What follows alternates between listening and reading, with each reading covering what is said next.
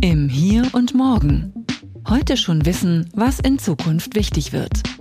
Ein Podcast über Trends, Treiber und Visionen. Von und mit Zukunftsforscher Kai Gondlach.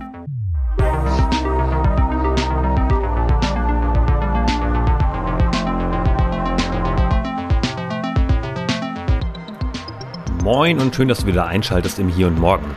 Auch in dieser Episode dreht sich wieder einiges rund ums Thema Arbeitswelt und KI 2030. Auch jetzt habe ich wieder einen Autoren dabei, der einen Beitrag geschrieben hat, einen ganz wundervollen Beitrag. Bruno Schmalen ist sein Name. Er ist seit vielen Jahren und Jahrzehnten Weiterbildner in den Rollen Trainer, Berater und Coach für den Mittelstand. Unter anderem auch einer der Köpfe hinter der Offensive Mittelstand. Kannst du mal gleich direkt googeln, wenn du Lust hast. Offensivemittelstand.de. Ein vom Bundesministerium Arbeit und Soziales gegründetes Projekt seit 2006 sechs sind die dabei, den Mittelstand voranzubringen. Bruno schrieb einen Beitrag für den Band, der da heißt KI Zusatzqualifizierung. Und er sagt unter anderem jetzt hier in dem Gespräch, Führungskräfte müssen sich fit machen und wissen, was KI ist, kann und wie man das den Angestellten am besten vermittelt. Denn alleine geht das nicht. Also, ich wünsche gute Unterhaltung und vor allem viele neue Erkenntnisse. Herzlich willkommen im Hier und Morgen. Mein heutiger Gast ist Bruno Schmalen und ich freue mich sehr auf dieses Gespräch, weil Bruno viel Erfahrung mitbringt in einem sehr wichtigen Bereich, nämlich Mittelstand, mittelständische Unternehmen und natürlich den großen Themenbereich Arbeitswelt und KI. Denn darüber sprechen wir auch in dieser Episode.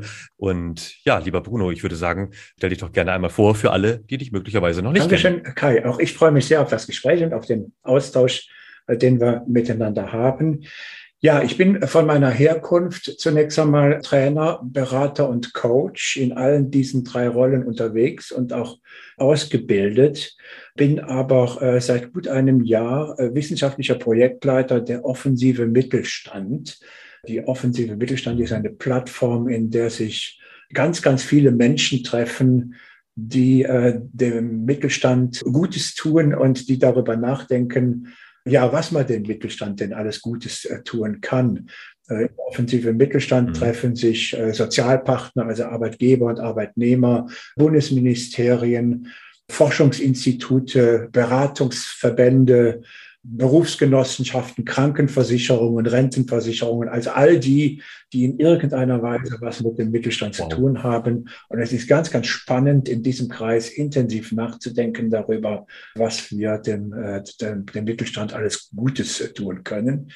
Das ist so eine Phase äh, meines Lebens oder ein, ein, ein, ein Baustein meines Lebens. Daneben bin mhm. ich auch noch unterwegs in Projekten, in denen es um berufliche Weiterbildung geht. So mein Schwerpunkt ist da der Blick auf die Unternehmenskultur in Veränderungssituationen. Ich sage immer ein bisschen augenzwinkert, ich bin Kulturschaffender äh, der beruflichen Bildung, weil es immer in irgendeiner Form um Unternehmenskultur geht, da wo Unternehmen in starken Veränderungen stehen.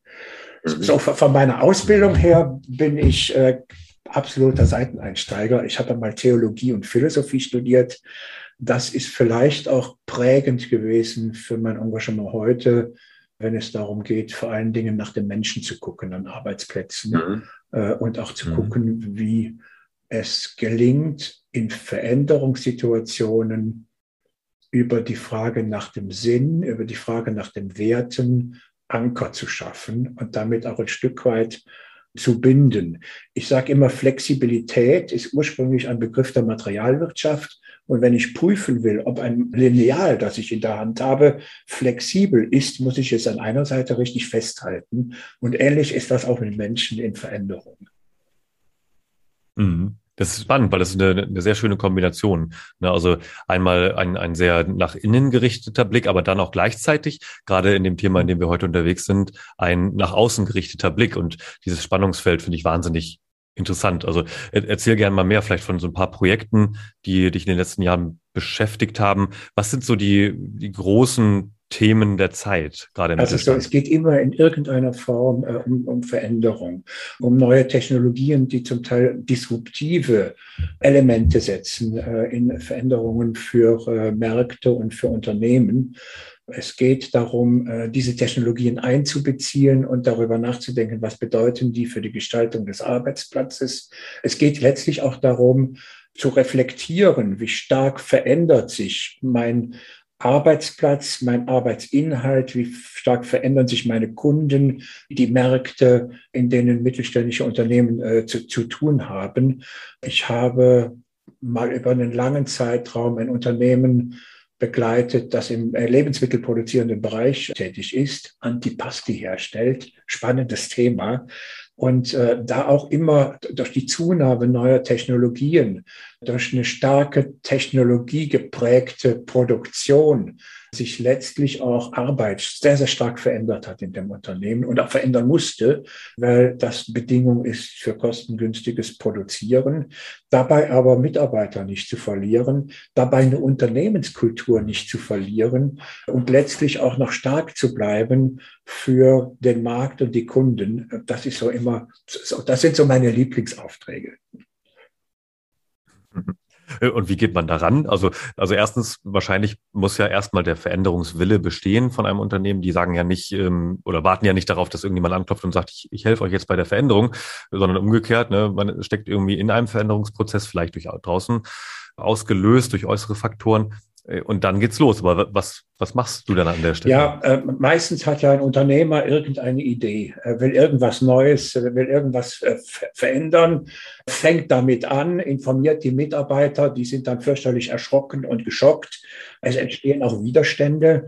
Und so, hin und wieder habe ich auch schon Unternehmer sagen hören, und wenn die nicht mitmachen, dann rollen Köpfe. Also, genauso geht's natürlich Ui. nicht, sondern es scheint mir ganz wichtig zu sein, von Anfang an Mitarbeiter mitzunehmen, mit Mitarbeitern auch daran zu arbeiten. Was ist denn unsere Vision? Wie kann denn das Unternehmen in Zukunft aussehen? Das hat gerade in dem Projekt, von dem ich da gerade erzählt habe, eine ganz, ganz große Rolle gespielt.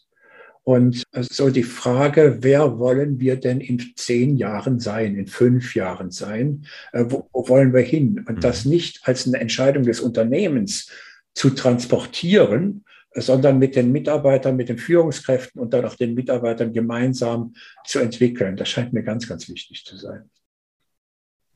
Hm. Ja, das höre ich auch immer wieder, zumindest aus der Ecke, wo ich, ich sage jetzt mal ketzerisch, wirklich Menschen äh, daran interessiert sind, wirklich Veränderungen zu haben, als krassen Kontrast dazu, dass andere Ansätze eher sagen, komm, wir knüppeln das jetzt durch. Ne, also wir haben jetzt hier unseren Werkzeugkoffer dabei und äh, haben bestimmte Vorstellungen davon, wie man ein Unternehmen umstrukturiert und dann wird es halt gemacht. Und das finde ich einen sehr schönen Ansatz, dann doch eher vom Menschen auszugehen und ja, den Menschen auch ins Zentrum zu stellen. Also anders geht's ja auch nicht. Und das finde ich natürlich gerade spannend in einer Diskussion, wo es auch um KI irgendwo geht oder generell. Ich habe gedacht, wir reden eigentlich schon über KI, aber ich will jetzt auch mal eine Lanze für den Mittelstand brechen, mhm. weil ich das im Mittelstand immer noch durchaus kommunikativer, durchaus stärker im Gespräch erlebe mit Führungskräften und Mitarbeitern als in den Konzernen.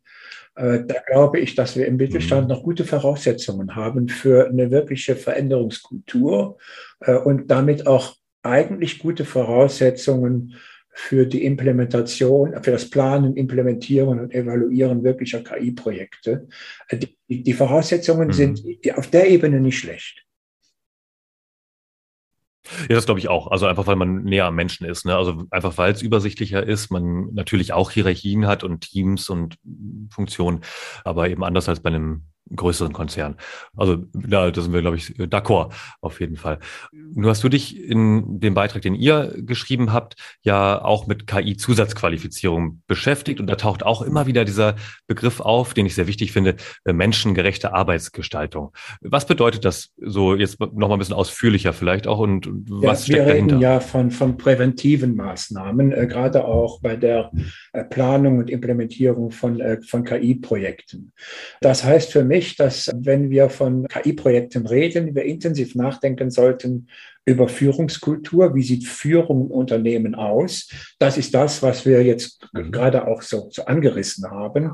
Das ist für mich ein erster wichtiger Block. Ein zweiter wichtiger Block ist, welchen Einfluss hat KI und das KI-Projekt, das wir für unser Unternehmen vorhaben, welchen Einfluss hat das auf die Organisation des Unternehmens? Organisation wird sich verändern durch KI und darüber müssen wir mhm. nachdenken. Und Organisation muss immer menschengerecht bleiben bleiben, menschenorientiert bleiben und nicht technologiegetrieben sein. So, wenn ich mir viele Technologieberater, die KI-Projekte in Unternehmen begleiten, anhöre, dann habe ich das Gefühl, dass das manchmal aus dem Auge gerät. Ein drittes wichtiges Thema ist das Thema Sicherheit. Und da rede ich nicht nur, natürlich auch, aber nicht nur von Datensicherheit, äh, sondern auch von Arbeitssicherheit. Mhm. Welche Rolle spielt das äh, im, im KI-Projekt? Wie, wie garantiere ich auch den Mitarbeiterinnen und Mitarbeitern eine Sicherheit am Arbeitsplatz, eine Sicherheit im Arbeit, also in Arbeit und dann natürlich auch eine Sicherheit im Umgang mit den eigenen Daten. Und das letzte Thema ist das Thema Gesundheit. Also welche Einflüsse hat die KI-Lösung auf die Gesundheit der Mitarbeitenden, äh, auf die Gesundheit der Führungskräfte äh, in Bezug auch auf das Thema Work-Life-Balance, aber letztlich auch in Bezug auf alle Themen, die da eine Rolle spielen, wenn es um Gesundheit geht. Also das sind so die vier Schwerpunkte, mhm. Führung, Organisation, äh, Sicherheit und Gesundheit, wenn wir von, von menschengerechter Gestaltung von KI-Prozessen reden. Mhm. Und wie ist da aktuell der Status? Weil, also ich ich höre schon raus und ja klar, ich habe den Beitrag auch gelesen, aber ich, ich frage jetzt mal praktisch aus äh, Perspektive unserer Zuhörerschaft, wie ist denn der Status quo? Wie, wie sieht es da aus im Mittelstand? Ich meine, Mittelstand ist ja auch, äh, sind so viele Unternehmen, das kann man ja nicht den Kamm scheren. Ja, wie ist da die Situation hinsichtlich dieser Eckpfeiler, wie du sie beschrieben hast? Also ich finde die Perspektive der Zuhörenden, das nur kurz vorweg, ganz, ganz wichtig weil das ist die Perspektive der Mitarbeitenden äh, in den Unternehmen. Äh, die, die sind ja auch mhm. nicht äh, Technologie-Freaks, äh, die sofort wissen, was kommt da alles auf uns zu. Äh, deswegen ist das eine ganz, ganz wichtige äh, mhm. Perspektive auch für den beratenden Begleiter oder für die äh, Führungskraft in, in solchen Projekten. Das aber nur so ganz kurz vorweg. Wir haben, mhm. bevor wir den Beitrag geschrieben haben, und auch für das Projekt, ich bin ja wissenschaftlicher Projektleiter in einem Projekt, das sich um äh, KI äh, Zusatzqualifizierung im Mittelstand kümmert. Wir haben, bevor wir damit gestartet sind, Interviews geführt. Interviews mit äh, Unternehmern und Führungskräften von kleineren und mittelständischen Unternehmen. Interviews mit Beratungsorganisationen, also Beratenden und Interviews mit Betriebsräten zum Thema künstliche Intelligenz und haben da die Erfahrung gemacht, dass das Thema noch nicht wirklich intensiv gelandet ist. Also so alle hatten so eine bestimmte Vorstellung, die mittelständischen Unternehmer, für die war es wichtig, Zugänge zu bekommen, auch eine Vorstellungskraft zu gewinnen. Was kommt da auf uns zu? Was ist möglich? Was ist auch in meinem Unternehmen möglich? Mit Hilfe äh, Lösungen der künstlichen Intelligenz. Die Betriebsräte haben äh, intensiv gesprochen von den Regelungsbedarfen, die es gibt, auch, auch kritischen Regelungsbedarfen, haben aber auch wenig noch von von eigenen Erfahrungen berichten können. Und die Beratenden haben uns oft, also die Beraterinnen und Berater haben uns oft gesagt, dass es noch nicht wirklich einen Markt gibt. Es gibt selten Anfragen Fragen in diese mhm. Richtung, weil die Hilfe, die sich Unternehmer suchen, und da stehen wir, glaube ich, vor einem von einem notwendigen Bewusstseinswandel. Die Hilfe, die Unternehmer suchen, sind meistens technologische Begleitungen und nicht die Frage nach einer menschengerechten Arbeitsplatzgestaltung oder Arbeitsgestaltung. Das mhm. scheint mir im Kontext KI aber das zentrale Thema zu werden. Das haben uns übrigens auch die Gesprächspartner in den Interviews äh, bestätigt. Äh, das war so eine ganz, ganz wichtige Vorarbeit vor dem äh, Beitrag für den Sammelband, aber auch für das Projekt. Hm, und das, ich meine auch gleichzeitig so, also ist so eine Mischung aus unheimlich wichtig, mit den Menschen, mit den Betroffenen, aber auch mit den Entscheidungsträgern zu sprechen. Und andererseits passiert es so selten, habe ich das Gefühl. Gerade im Mittelstand, da gibt es immer so Leuchtturmprojekte, die auch prominent platziert werden. Und es gibt ganz großartige, fantastische Projekte. Das äh, würde ich immer unterschreiben. Ähm, nur, also tatsächlich ist ja dieser Band auch aus der Idee entstanden oder aus dem Befund eigentlich viel mehr entstanden, dass es so wenig übergreifende Querschnittsbetrachtungen gibt. Und äh, jetzt, wo ich dich im Gespräch habe, interessiert mich natürlich genau sowas, also diese verschiedenen Einblicke in auch verschiedene Unternehmensgrößen oder Branchen oder vielleicht auch geografische Verortungen. Gibt es da irgendwelche Unterschiede deiner Beobachtung nach oder, oder also Gelingens- oder Hemmnisfaktoren, die Veränderungen begünstigen? Also es gibt für mich zwei spannende Entdeckungen. Die erste Entdeckung ist, alle waren der Meinung, das Thema ist wichtig, aber jetzt gibt es im Augenblick Wichtigeres. Äh, Corona spielt eine große mhm. Rolle die Frage, äh, wie, äh, wie, wie wir Liquidität sichern in diesen Zeiten und so weiter und so fort. Also das war ja so parallel alles, äh, Corona und der Einstieg in das Projekt und der Einstieg in diese Interviews. Das war so ein erster Teil. Man sieht die Wichtigkeit, aber man hält sich das noch vom Leib. Das Zweite mhm. ist die Tatsache, dass KI als eine Technologie der Zukunft wahrgenommen wird, verstellt oft den Blick, dass KI eigentlich schon heute in den Unternehmen eine wichtige Rolle spielt. In einem Pro Produktionsbetrieb gibt es kaum eine Bohrmaschine, die nicht schon Daten sammelt und Daten auswertet, in Bezug auf den Einsatz der Bohrmaschine, in Bezug auf die Wartung der Bohrmaschine und in Bezug auf die Möglichkeiten, die die Bohrmaschine in dem Produktionsprozess hat. Das war jetzt nur ein Beispiel. Ich könnte ganz viele solcher mhm. Beispiele nennen, in denen KI schon heute in den Unternehmen eine große Rolle spielt. Fahrzeugverwaltung, ja, ähm, Einsatzplanung, selbst in meinem kleinen um Umfeld, Büro mit, mit Buchhaltung und, und all den Dingen, was da an Auswertungsmöglichkeiten äh, bereits besteht und, und, und wie stark KI da auch schon rein regiert, rein agiert. Äh, das ist vielen dadurch, dass sie mhm. es für eine Zukunftstechnologie halten, gar nicht so bewusst und das verstellt manchmal tatsächlich den Blick. Das ist spannend, ne? Und das äh, taucht ja, äh, meine ich, auch in eurem Beitrag dann mit auf, dass es ja genau darum geht, das erstmal, ja, ich sag mal, mehr zu kommunizieren. Also äh, auch zu sagen, äh, du übrigens, KI ist nichts von morgen, sondern umgibt uns heute schon, aber natürlich werden die Möglichkeiten auch steigen. Insofern, wie, wie geht man denn das erste Problem an? Also dieses Erkenntnisproblem praktisch, dass man im Grunde schon wahrscheinlich, ich würde mal sagen, an fast jedem Arbeitsplatz Potenzial entdecken könnte, um KI-Methodik eventuell einzubeziehen? Also hier sind wir jetzt schon am Start des Themas KI-Zusatzqualifizierung. Weil tatsächlich muss eine Zusatzqualifizierung Führungskräfte und Mitarbeiter zunächst einmal in die Lage versetzen, zu erkennen, zu identifizieren, wo sind eigentlich in unserem Unternehmen bereits KI-Anwendungen. Und welche Kriterien haben wir für die Bewertung dieser KI-Anwendungen? Das ist für mich der erste Schritt des Reflektierens. Was tut sich eigentlich heute schon? Und welche Kriterien haben wir für die Bewertung?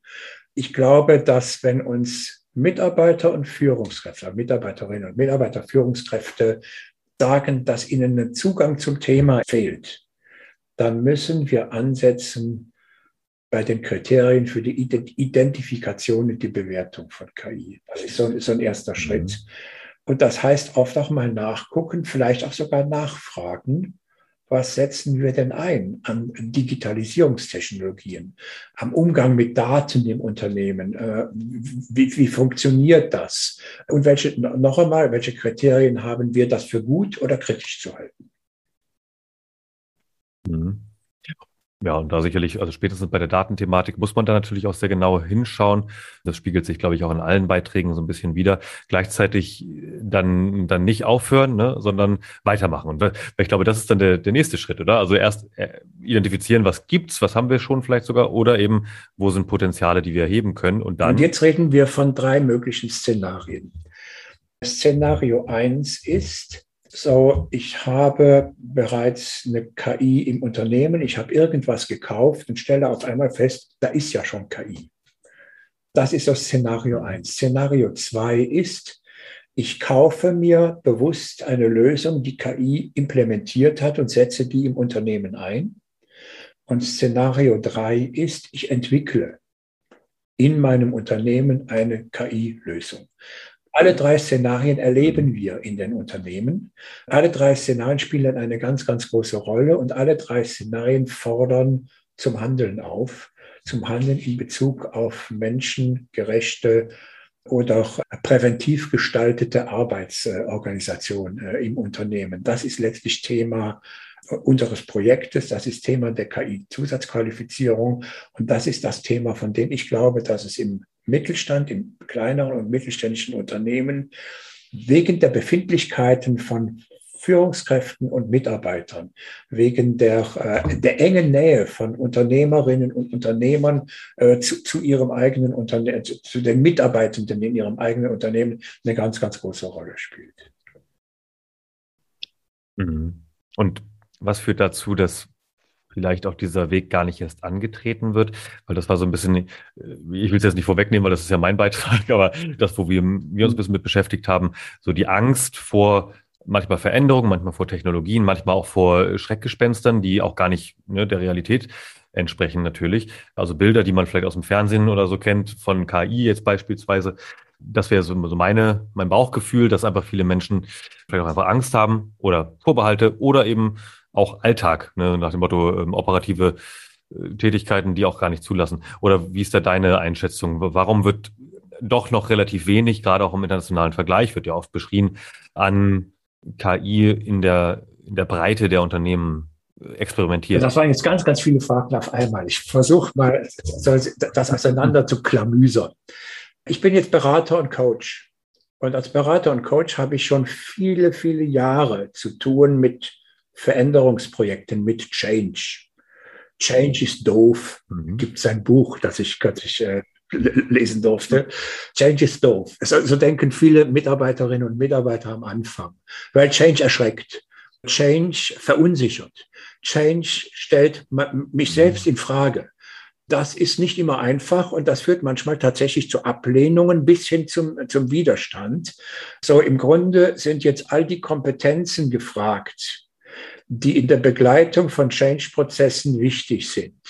Wie trete ich in Kommunikation? Wie informiere ich? Wie unterstütze ich Mitarbeiter, die vielleicht auch Ängste haben? Wie unterstütze ich Mitarbeiter im äh, Erarbeiten erster Erfolge und gelingender Schritte? Wie sorge ich dafür, dass Mitarbeiter gelungenes auch implementieren und, äh, und, und sicher machen für die Zukunft und so weiter und so fort. Also so, das sind die Dinge, die, die letztlich in der Begleitung von Change-Projekten eine große Rolle spielen. Und wenn ich von Begleitung rede, dann rede ich nicht in erster Linie von den Beratenden, die begleiten, sondern dann rede ich in erster Linie von der Aufgabe, die Führungskräfte in Veränderungsprojekten haben. Äh, und darum finde ich es auch so wichtig, dass sich Führungskräfte fit machen über eine Zusatzqualifizierung für diesen Prozess des Planens, Implementierens und Evaluierens von Change-Projekten und ganz besonders KI-Projekten. Also ich glaube, dass wir, äh, dass wir akzeptieren müssen, dass es diese Unsicherheiten gibt, dass wir mit diesen Unsicherheiten leben und sie letztlich auch bearbeiten. Das ist so der erste Aspekt. Der zweite Aspekt, mhm. der fragte jetzt so nach der Situation, wie ist das in deutschen Unternehmen und wie ist das auch so für die wirtschaftliche Situation, die wir in Deutschland haben. Äh, wir sind ja mhm. gesegnet mit äh, mittelständischer Erfahrung, äh, wie, kaum ein anderes Land. Also kaum eine Wirtschaft ist so geprägt durch Mittelstand wie die deutsche Wirtschaft. Und auch das macht es nochmal wichtig, dass wir uns kümmern. Denn wenn das Thema KI am deutschen Mittelstand vorbeigeht, werden die Konzerne übernehmen. Das passiert ja zum großen Teil mhm. heute schon. Äh, also wenn ich an den Handel denke etwa. Und äh, das Absolut, macht das ja. Thema KI für den Mittelstand so wichtig. Weil wenn der Prozess nicht gelingt, äh, wenn es nicht gelingt, den Mittelstand Nein, das ist falsch formuliert. Ich formuliere neu. Wenn es nicht gelingt, die Mitarbeiterinnen und Mitarbeiter des Mittelstands an das Thema heranzuführen, Führungskräfte zu qualifizieren, Mitarbeiterinnen und Mitarbeiter tatsächlich auch zu führen an das Thema, dann wird es äh, eng für den deutschen Mittelstand, weil er dann nicht mehr kostengünstig arbeitet das war jetzt vielleicht zu dunkel. Also so, ich will jetzt keine Ängste, also ich will jetzt keine Schreckensszenarien aufbauen, wirklich nicht, weil ich hatte eben ja schon eine Lanze gebrochen äh, für, für, den deutschen Mittelstand, Veränderung betrifft. Ja. Aber wir dürfen auf der anderen Seite auch an der Gefahr nicht vorbeigucken.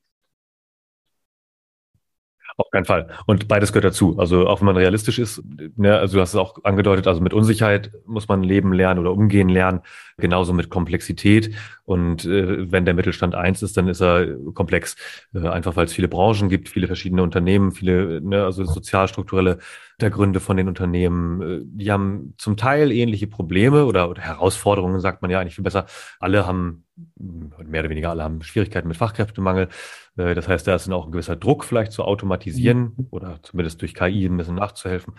Gleichzeitig äh, geht es dem deutschen Mittelstand wahrscheinlich vergleichsweise, besonders jetzt, wenn man dieser Tage, dieser Monate ne, zu einer Pandemie mal sich umschaut in der Welt, wahrscheinlich geht es den deutschen Unternehmen im Durchschnitt noch sehr viel besser als anderen, in vielleicht anderen Teilen der Welt. Ähm, finde ich auch sehr wichtig zu betonen, dass man natürlich auf der einen Seite sicherlich auch mal eine kleine Dystopie braucht. Also den Teufel an die Wand malen hilft, um wenigstens einmal über ihn zu sprechen. Um im nächsten Satz aber zu sagen, wir wollen aber nicht, dass der, dass der Realität wird, denn äh, wir wissen das zu verhindern, in welcher Form auch mhm. immer. Was wäre denn jetzt, ich habe schon ein Gefühl, aber was wäre denn deine Empfehlung? Wer sollte unbedingt diesen Weg auch gehen? Und vielleicht, wenn, wenn er oder sie jetzt noch unsicher ist, vielleicht auch ein Schritt in Richtung Change. Also eigentlich ist Change ja immer, aber ein Schritt in Richtung KI. Äh, Projekte oder zumindest mal Bestandsaufnahme zu gehen. Was wäre denn dein, deine Empfehlung, das, was man jetzt sofort tun kann? In der KI-Zusatzqualifizierung, die wir planen, da reden wir von Kriterien. Einen Kriterienbereich habe ich gerade schon genannt, Identifikation und Bewertung von KI. Ein zweiter Kriterienbereich ist, wann ist KI für mein Unternehmen wirtschaftlich? Wie, ist, wie zuverlässig ist es? Und wie sehen die Präventionsmaßnahmen aus? Also Führung, Organisation, Sicherheit und Gesundheit äh, als wichtige so, so Präventionsbereiche. Das ist so ein zweiter Kriterienblock. Der dritte Kriterienblock beschäftigt sich mit den Prozessen. Wie sorge ich dafür, dass alles, was jetzt passiert, transparent ist? Wie sorge ich dafür, dass die Mitarbeitenden, die Mitarbeiterinnen der Mitarbeiter wissen, welche Daten gesammelt werden und was mit diesen Daten passiert? Wie sorge ich für Beteiligung?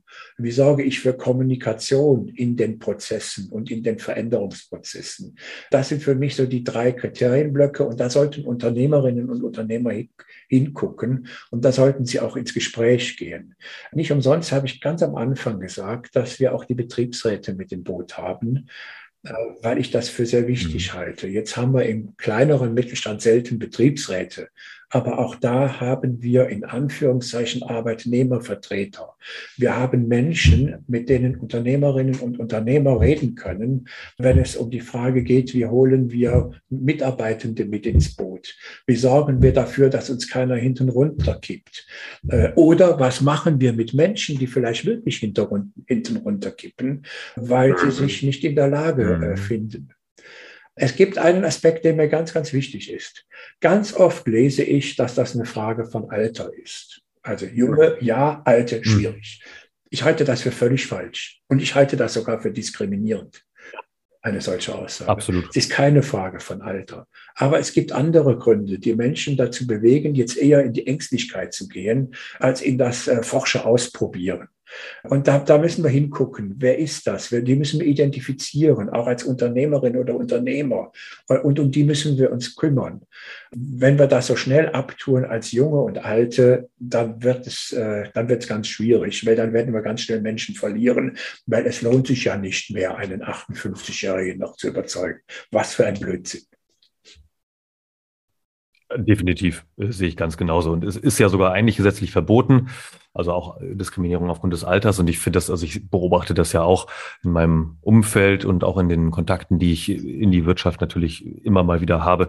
Das ist, ja, ist genauso Quatsch, wie dass die Menschen auf dem Land kein Internet brauchen. Also, ähm, weil ne, genau durch solche Fehlannahmen entstehen aber natürlich aber auch teilweise Entwicklungen. Wie oft hast du das schon gehört? Wie oft habe ich das schon gehört? Äh, so, und mhm. ich weiß, dass ich mich jetzt ein bisschen in Rage rede, aber äh, das ist ein Punkt, der mich wirklich aufregt, der mich ärgert, weil es Recht. falsch ist, weil es falsch ist und weil es ein falscher Denkansatz ist, der nicht zu Lösungen führt. Mhm. Ja, eben. Also auch vor allem auch mit der Haltung bekommt man ja, also dann erzeugt man ja noch eher die self-fulfilling prophecy dahinter. Ne? Dass wenn du schon davon ausgehst, dass ne, mit den älteren Angestellten, da müssen wir gar nicht erst in so ein Projekt reingehen, dann ja, dann fühlen die sich natürlich auch ungerecht behandelt und dann ist es eben auch so. Und dann fühlen sie sich ausgeschlossen, dann sind sie vielleicht wirklich Opposition und dann vielleicht ja. sogar verständlicherweise. Und damit verschärfen wir die Prozesse. Genau. Und damit kommt keiner weiter. Aber was ich interessant finde, ist auch nochmal der Punkt, dass du sagst, also auch gerade das Experimentieren, dass es so wichtig ist. Und klassischerweise, zumindest also würde ich jetzt mal naiv annehmen, äh, wenn ich mal naiv denke, dass ja zum Unternehmertum oder zu der äh, zum Habitus eines Unternehmers, einer Unternehmerin oder von Geschäftsführungen oder Menschen in, ich sage mal, entscheidungsträchtigen Positionen, dass es da eigentlich schon dazugehören müsste, auch mal Risiken einzugehen. Und äh, zumindest, äh, also oft auf dem Weg dorthin ist es ja kein leichter Weg, in so eine Position zu kommen. Nicht mal, wenn man erbt. Nein, auch das ist nicht immer leicht. Sondern man muss schon eine gewisse Risikoaffinität mitbringen.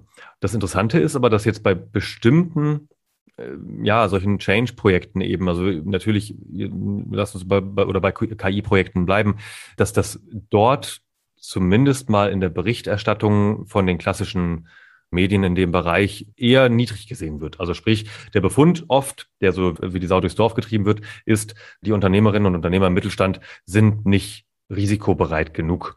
Was würdest du darauf also entgegnen? Zunächst einmal bestätige ich das. Also das ist auch das, was ich wahrnehme. Es gibt zwei Tendenzen in der öffentlich geprägten Meinung. Die erste ist, ähm, KI ist schwierig und deswegen äh, so, wo immer es geht zu meiden und die datenrechtlichen Fragen sind alle so ungeklärt und äh, deswegen äh, lieber Finger davon. Das zweite ist, ganz oft ist unsere Einstellung zu künstlicher Intelligenz Hollywood geprägt. Hollywood definiert, mhm. wie wir über künstliche Intelligenz denken. Nennen wir drei Filme, die du im Kopf hast, bei denen du das Gefühl hast, künstliche Intelligenz wird positiv dargestellt. Hollywood-Filme. Wird dir wahrscheinlich genauso schwer fallen wie mir. Ja. Das wird der Einzige bleiben. Ja, ja, ja.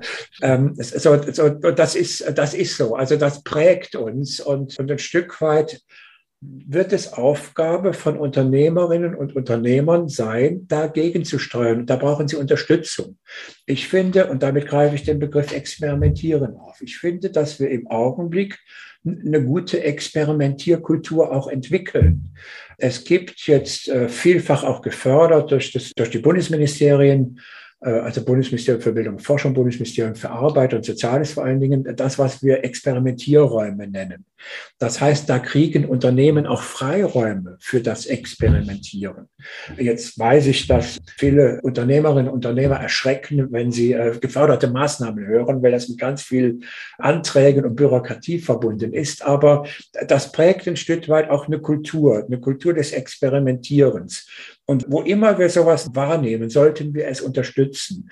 Sollten wir in unserer Begleitung Unternehmerinnen und Unternehmer auch stark machen, die Lust auf das Experimentieren stärken. Ich halte das für eine wichtige Beratungsaufgabe, vielleicht auch in der Veränderung von Beratung gegenüber traditionellen Beratungsthemen, die eher sich um Liquidität kümmern, um Wirtschaftlichkeit kümmern und, und, und, und, und.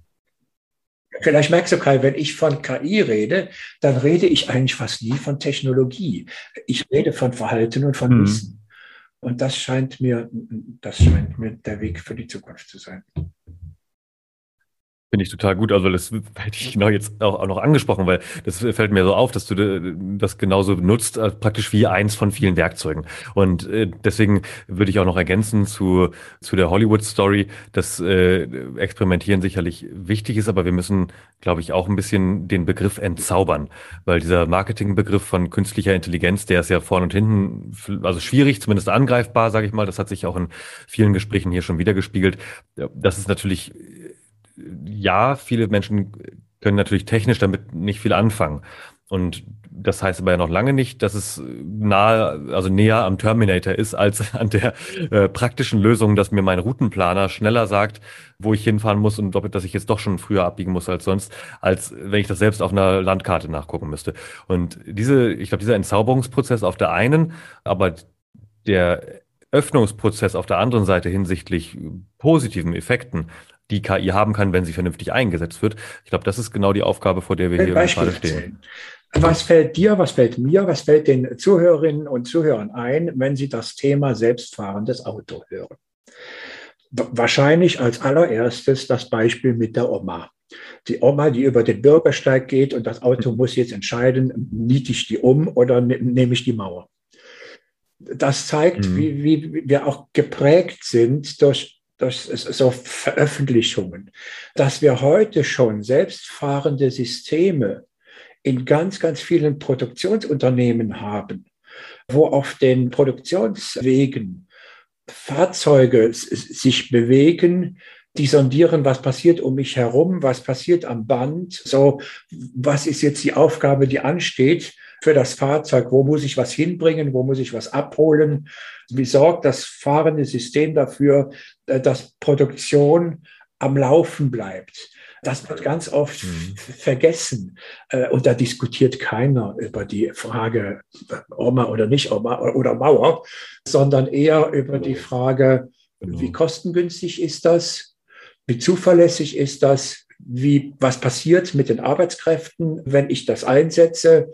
So, welche Kriterien habe ich für die Bewertung eines solchen Systems? War jetzt nur ein Beispiel. Mhm. Absolut, nee, total richtig. Also das ist genau da auch die erste Frage, die mir gestellt wird, wenn ich über äh, die Zukunft selbstfahrender Fahrzeuge spreche, nämlich wo es dann darum geht, äh, was kann ich eigentlich alles Schönes während der Fahrt tun, während mich mein mhm. Fahrzeug irgendwo hinfährt. Und äh, da kommt ganz oft, ja, was passiert denn jetzt, wenn hier so ein, so ein Dilemma oder sogar Trilemma oder wie auch immer Lemma auftritt? Und da sage ich, naja, im besten Falle wird das vorausschauende System so eine Situation gar nicht erst zulassen. Weil darum geht's doch, oder? Also, und das ist auch genau äh, das Plädoyer, was ich, was ich ganz, äh, ganz wichtig finde, ich sag mal, für eine vertrauenswürdige KI oder für einen sinnvollen Einsatz von KI, dass natürlich der Mensch im Mittelpunkt steht, und zwar immer im Mittelpunkt steht. Und natürlich auch gerade, wenn wir über Arbeitswelten sprechen, wir natürlich auch in Deutschland, darf man auch nicht vergessen, du hast vorhin gesagt, mit dem Mittelstand, dass wir natürlich äh, eine lange Tradition haben. Und du hast auch die Betriebsräte mehrfach schon erwähnt. Wir haben auch noch Gewerkschaften. Das heißt, wir haben hier ein, ein einzigartiges Geflecht aus sehr mhm. vielen Institutionen, die dafür Sorge tragen, dass eben nicht einfach jemand kommt und sagt, ja, übrigens, morgen bist du hier arbeitslos und äh, jetzt gibt es einen Roboter, der deinen und den Job deiner 30 Kollegen macht. Das ist ja einfach, das wird hier einfach nicht passieren. Das ist das, was ich eben mit, äh, also einmal mit dem Thema Zuverlässigkeit meinte. Also das ist ja jetzt nicht so, dass ich das einfach ablehne äh, über Zuverlässigkeit nach dem Gegenteil. Wir müssen intensiv über Zuverlässigkeit nachdenken. Mhm. Welche Kriterien setzen, legen wir an an die Zuverlässigkeit eines Systems, das wir einsetzen? Das kann man runterbrechen jetzt auf jede KI-Anwendung, äh, jede noch so kleine KI-Anwendung im äh, Unternehmen.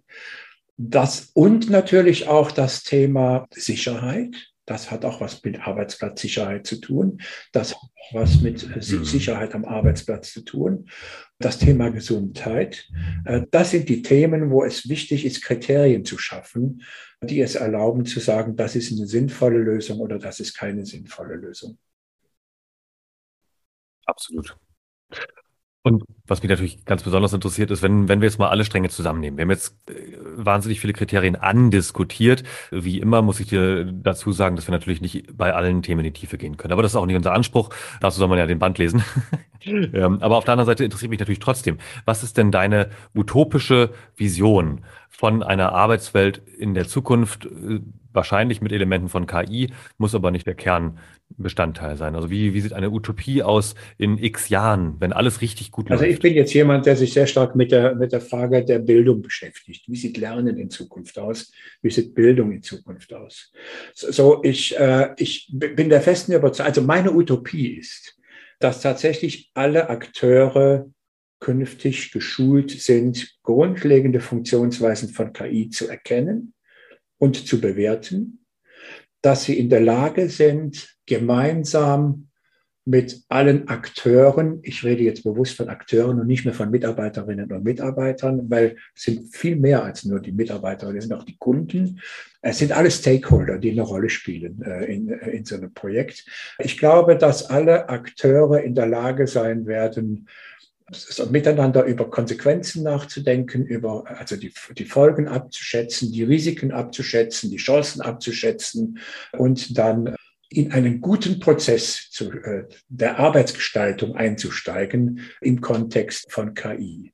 Ich glaube, dass das auch unser Lernen verändern wird. Also lebenslanges Lernen ist kein neuer Begriff, ist auch kein Begriff der Zukunft, ist ein Begriff von heute, aber das wird immer wichtiger werden. Und äh, lebenslanges Lernen heißt nicht eine Weiterbildungsveranstaltung nach der nächsten, sondern heißt am Arbeitsplatz lernen, heißt in der Peergruppe lernen, äh, in kleinen Gruppen lernen, heißt mhm. sich selber die die Inhalte suchen, die wichtig sind. Das ist jetzt auch was Beratungskritisches, was ich jetzt sage, weil das wird Mitarbeiterinnen und Mitarbeiter, Führungskräfte sehr stark auch autonom machen, wenn es ums Lernen geht, selbstbestimmt und nach den Inhalten selber suchend. Im besten wie im schlimmsten Falle mündig. ja, ja, ja. ja. Okay, und, und, dann lass uns doch die Utopie mal zumindest mal virtuell in, in, in Gedanken ins Heute bringen. Stell dir mal vor, du könntest jetzt für eine Minute lang wirst du jetzt live durchgestellt auf alle Smartphones in Deutschland. Und jetzt kannst du sozusagen äh, das Aller, Allerwichtigste an alle raus kommunizieren äh, im Kontext Arbeitswelt und KI. Was Gestaltet den Arbeitsplatz gemeinsam unter Anwendung all der technischen Möglichkeiten, die Digitalisierung und KI euch bringt. Gemeinsam gestalten heißt äh, über Kriterien nachdenken und Kriterien anwenden. Wie bewerte ich einen entsprechenden Prozess und wie bewerte ich das, was sich im Augenblick Technolog durch die Technologien und durch die Märkte in unserem Unternehmen tut? Wie gestalte ich das so, dass alle glücklich sein können? Mann, ist das ein großes Wort, glücklich. Äh, alle glücklich sein können, Kunden, Mitarbeiterinnen und Mitarbeiter, Unternehmer und Führungskräfte. Was heißt glücklich sein? Als ich das sagte gerade, bin ich ein bisschen erschrocken vor, der, vor dem Pathos dieses Wortes. Äh, ja, äh, großes Wort, ja, schönes ja, Ziel. Ja, genau. Mhm. Also da, da, sind wir dann doch wieder in der griechischen Antike bei Glückseligkeit mhm. als Zielzustand, der aber eigentlich nie erreicht werden kann. Paradox ja, irgendwie. Ja, ja. Aber wir müssen dran arbeiten und, wir, und es lohnt sich daran zu arbeiten. Hm, das sehe ich genauso. Schön. Lieber Bruno, ich glaube, wir machen an dieser Stelle äh, langsam zu, denn ich würde sagen, wir haben so viele Sachen andiskutiert, die jetzt äh, von unseren lieben Zuhörerinnen und Zuhörern vertieft werden können. Und ich bin sicher, viele Themen davon sind auch äh, auf jeden Fall genau da gelandet, nämlich, dass sie interessant sind und ja, danach schreien, dass man sie nachliest, dich nachgoogelt. Natürlich in den Show Notes zu dieser Episode finden sich natürlich sämtliche Querverweise zu den Dingen, über die wir gesprochen haben. Und Insofern bleibt mir jetzt an dieser Stelle nichts weiter zu sagen als ganz herzlichen Dank für deinen Beitrag oder euren Beitrag und dass du dir die Zeit genommen hast für den Podcast und für die nahe und ferne Zukunft wünsche ich dir alles Gute, viel Gesundheit und vor allem. Dankeschön, danke Spaß. und ich danke auch. Und ich wünsche allen, die uns jetzt zuhören, ganz, ganz viel Freude an Veränderungsprozessen. Macht mit. Das ist so ein schönes Schlusswort. Macht mit. Das war im Hier und Morgen von und mit Kai Gondlach. Du willst mehr über die Zukunft wissen? Dann folge unserem Podcast und besuche uns auf Instagram, Facebook, Twitter oder LinkedIn. Bis bald im Hier und Morgen.